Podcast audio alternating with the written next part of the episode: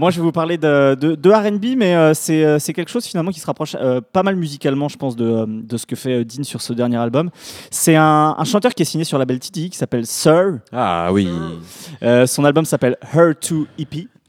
Euh, donc, c'est un, pas un album d'ailleurs, c'est un EP. Ouais, c'est- Euh, c'est c'est du, c'est du RB pur jus en fait. Je ne sais pas comment vous expliquer. C'est c'est du RB traditionnaliste euh, sans être euh, conservateur euh, musicalement quoi.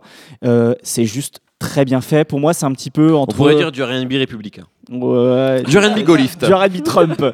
Euh, c'est- pour moi, c'est un petit peu, euh, c'est un petit peu entre BJ de Chicago Kid et Anderson Paak en fait. Voilà. Si je dois, si je dois situer. Et moi j'ai écouté le P et c'est excellent, notamment le, le premier morceau qui s'appelle New, New LA, LA, qui est avec King Mez et Anderson et Paak Anderson justement. Paak, justement, euh, un peu les mecs qui avaient été révélés sur le Compton de Dr. Dre. Exactement.